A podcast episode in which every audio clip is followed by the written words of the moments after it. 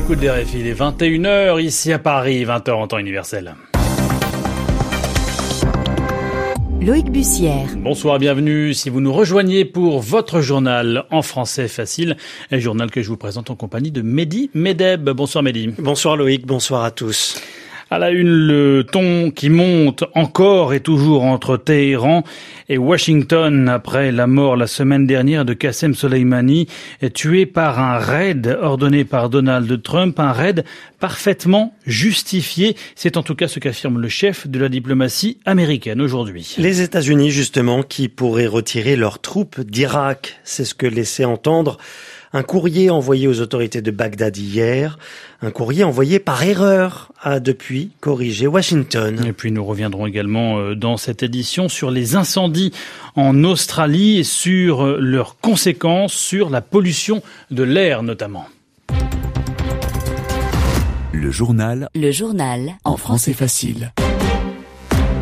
Nous ne cherchons pas à commencer une guerre avec l'Iran, mais nous sommes prêts à en finir une. C'est ce que nous aimerions voir.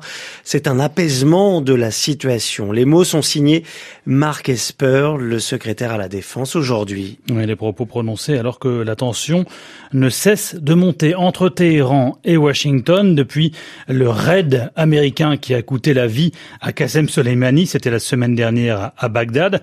Et pour exemple, ce refus des autorités américaines d'accorder un visa au ministre iranien des Affaires étrangères, Mohamed Javad Zarif, qui devait se rendre à New York demain pour une réunion du Conseil de sécurité des Nations Unies ou encore cette autre déclaration du chef de la diplomatie, Mike Pompeo. Écoutez. Soleimani a fait toutes ces choses que nous avons détaillées, les massacres en Syrie, d'énormes destructions dans des pays comme le Liban ou l'Irak. Dans ces pays, les Iraniens refusent au peuple ce qu'il demande, le droit à la souveraineté, à l'indépendance et à la liberté. Tout cela, c'est l'œuvre de Soleimani. Et nous l'avons vu poursuivre une campagne terroriste dans la région. Nous savons que ce qui s'est passé à la fin de l'année dernière, en décembre, a finalement conduit à la mort d'un Américain. Et si vous voulez en savoir plus sur l'imminence d'une il suffit de regarder ces jours précédents le raid qui a été mené contre Soleimani. Et en plus de cela, nous avons assisté à des efforts continus de ce terroriste pour conduire une série d'activités qui allaient potentiellement conduire à la mort de nombreux Américains. Nous avons pris la bonne décision. Le président avait entièrement le droit d'agir sur le plan légal. C'était une décision appropriée et elle correspond parfaitement à notre stratégie sur la manière de contrer les activités nuisibles de l'Iran. Le chef de la diplomatie américaine, Mike Pompeo, et puis toujours concernant les États-Unis, euh, le flou persiste autour d'un possible retrait des troupes américaines d'Irak après l'envoi hier d'un courrier dans ce sens, divulgué par erreur, selon Washington, pour qu'il s'agissait, je cite, d'un projet de lettre non signé. Le premier ministre des missionnaires irakiens, Adel Abdel Mardi, confirme, lui de son côté, avoir reçu une lettre signée, traduite et très claire du commandement américain annonçant un retrait militaire d'Irak.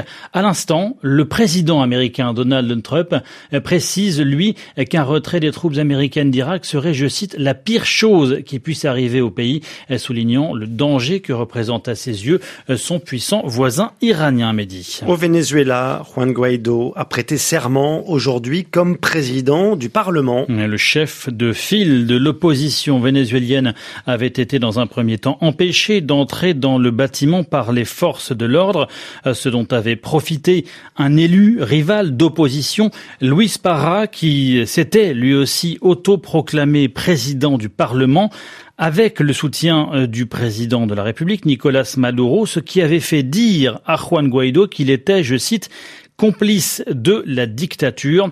Nous sommes bien là, s'est-il exclamé aujourd'hui après avoir atteint le perchoir qui domine l'hémicycle avec les députés d'opposition. Ils ont alors entonné l'hymne national vénézuélien. Le journal en français facile. 21h05 à Madrid, en Espagne, Pedro Sanchez se maintient au pouvoir après le vote de confiance des députés. Il prend ainsi la tête d'une nouvelle coalition, comprendre une alliance gouvernementale avec euh, la gauche radicale du parti Podemos. Il s'en est euh, fallu de peu toutefois, puisque le socialiste l'a emporté d'extrême justesse, 167 votes euh, contre 165. Le scrutin met toutefois fin à cette année sans aucun gouvernement en Espagne, même s'il voit peser sur lui plusieurs menaces. Les explications de notre correspondant François Musso. Après une année d'extrême turbulence, l'Espagne a enfin un nouveau chef du gouvernement, Pedro Sanchez. Mais d'ores et déjà, la législature que va présider le leader socialiste naît dans la fragilité. Pas seulement parce qu'il a été investi grâce à seulement deux députés de différence, mais aussi parce que, au-dessus de la tête de Pedro Sanchez, pèsent deux épées de Damoclès importantes. D'une part, sa coalition avec Podemos, le parti de la gauche radicale, c'est d'ailleurs le premier exécutif espagnol de coalition depuis la dictature de Franco. À tout moment, en effet, si socialistes et membres de Podemos ne sont plus d'accord sur la politique économique et sociale, le gouvernement tombera et devra donner lieu à de nouvelles élections. Il y en a déjà eu deux l'an dernier. D'autre part, c'est la seconde épée de Damoclès, cet exécutif a été constitué grâce à l'abstention des séparatistes catalans d'Esquerra. Si jamais ces derniers exigent de Pedro Sanchez un référendum d'autodétermination que lui ne peut accepter, alors de nouveau, le mandat sera interrompu. Ajoutons un autre facteur de déséquilibre, le degré de crispation introduit par les trois formations de droite pour lesquelles le gouvernement emmené par les socialistes n'a pas de légitimité. François Musso, Madrid, RFI. L'actualité de ce mardi, c'est aussi la situation en Australie où les incendies continuent de ravager le pays. depuis le mois de septembre, c'est l'équivalent de deux fois la Belgique qui est partie en fumée. Au-delà de ce bilan, les feux de forêt ont également euh, d'importantes conséquences sur la pollution, comme à Canberra, la capitale qui est recouverte par la fumée. Qu'en est-il à Sydney, la plus grande ville du pays? Reportage sur place de notre envoyé spécial Muriel Paradon. Dans un parc de Sydney, des sportifs font leur footing, comme d'habitude. La qualité de l'air s'est un peu améliorée ces derniers jours, mais la situation reste très volatile avec les incendies. Le nuage toxique qui a recouvert la ville ces dernières semaines peut revenir à tout moment, ce qui inquiète Sue, très sensible à la pollution. Ces dernières semaines, l'air était vraiment toxique. J'ai des problèmes respiratoires, j'ai dû porter un masque. Ça affecte vraiment les gens.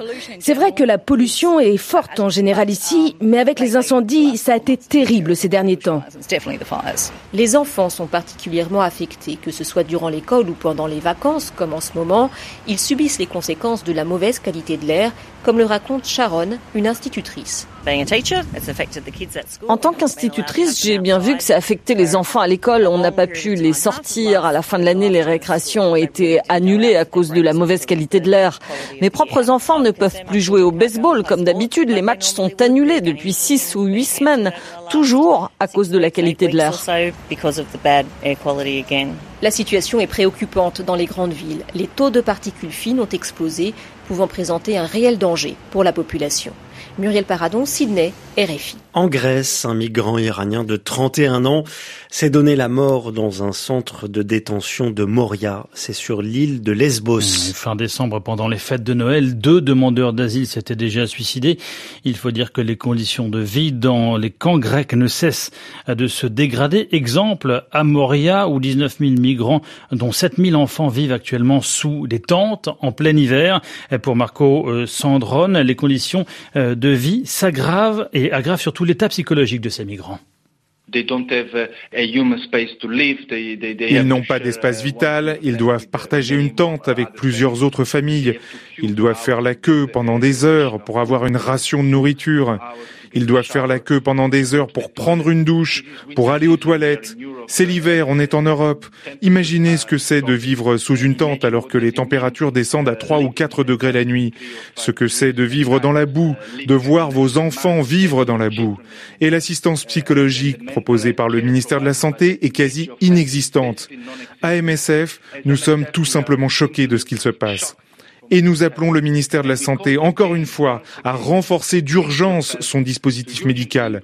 Et nous demandons au gouvernement grec de transférer au plus tôt toutes les personnes vulnérables du camp de Moria vers des logements appropriés. Car l'hiver va être rude et malheureusement, ce n'est que le début. Marco Sandron, coordinateur de Médecins sans frontières sur l'île de Lesbos en Grèce, RFI 21h10. C'est la fin de ce journal en français facile.